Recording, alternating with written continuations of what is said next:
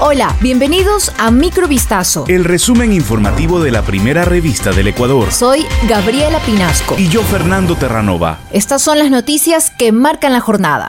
El presidente de la República, Guillermo Lazo, vetó totalmente el proyecto de ley que proponía una derogatoria parcial de la ley de apoyo humanitario. En el documento oficial dirigido al titular de la Asamblea Nacional, Virgilio Saquicela, el Ejecutivo argumentó que las reformas a la ley pondrían en riesgo 112 mil empleos. Además señaló que el proyecto tiene nueve artículos que abordan temas sumamente relevantes, pero que se hace con absoluta ligereza técnico-legislativa. Agregó también que no se especifican los artículos que van a ser derogados, ni considera que varios artículos de dicha ley tuvieron aplicación temporal regulada. Con la acción del Ejecutivo, la iniciativa del Legislativo deberá ser archivada durante al menos un año. La Asamblea Nacional eligió este jueves a sus nuevas autoridades.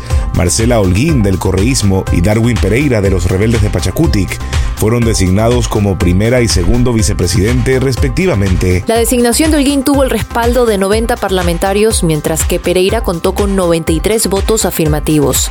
Holguín en su discurso de posesión mencionó, se viene una vicepresidencia humanista y animalista. Darwin Pereira, segundo vicepresidente de la Asamblea, renunció horas antes a la primera vocalía del Consejo de Administración Legislativa para ocupar su nuevo cargo. Minutos más tarde, el asambleísta Esteban Torres del Partido Social Cristiano fue elegido como primer vocal del Consejo de Administración Legislativa con 117 votos afirmativos. Las reservas de petróleo de Ecuador alcanzan los 8.300 millones de barriles, las terceras más grandes de Latinoamérica, solo por detrás de Venezuela y Brasil, y tomarían unos 47,3 años agotarlas al ritmo actual de explotación, de unos 500.000 barriles diarios. Así lo vaticinó en una conferencia el especialista Juan Argento, que opinó que el actual gobierno de Ecuador está en la dirección correcta de querer aumentar la producción de crudo en un contexto donde Occidente requiere mayor autosuficiencia por la guerra en Ucrania. Durante el conversatorio, Argento, socio director de la consultora y firma inversora Horizon Capital,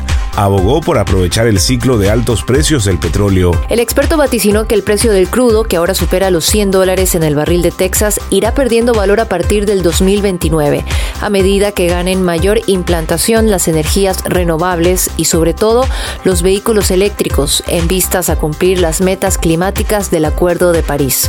Dos personas privadas de la libertad se escaparon del centro de reclusión de Esmeraldas número 2 durante la madrugada de este jueves. La fuga se habría producido por una de las garitas del centro carcelario a eso de las 4 de la mañana, según reportes del ECU 911, que recibió la llamada de alerta por parte de unos agentes de seguridad penitenciaria. De acuerdo con información preliminar, los presos hirieron con un cuchillo al guardia de la garita para lograr huir del sitio. Al momento, agentes de la Policía Nacional junto con las Fuerzas Armadas han emprendido un operativo de búsqueda para localizar a los fugados. El incidente sucede apenas unos días después de la masacre carcelaria ocurrida el lunes en la cárcel de Bellavista en Santo Domingo, donde 12 presos fueron asesinados.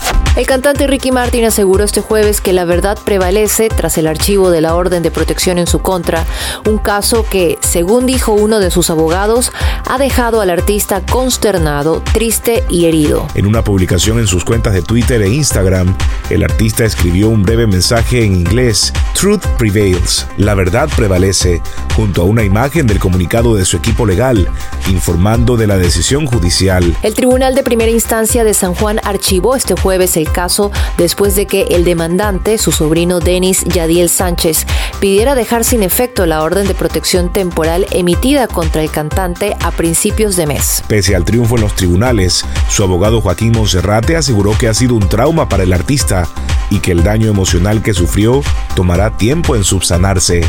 Esto fue Microvistazo. El resumen informativo de la primera revista del Ecuador. Volvemos mañana con más. Sigan pendientes a vistazo.com y a nuestras redes sociales.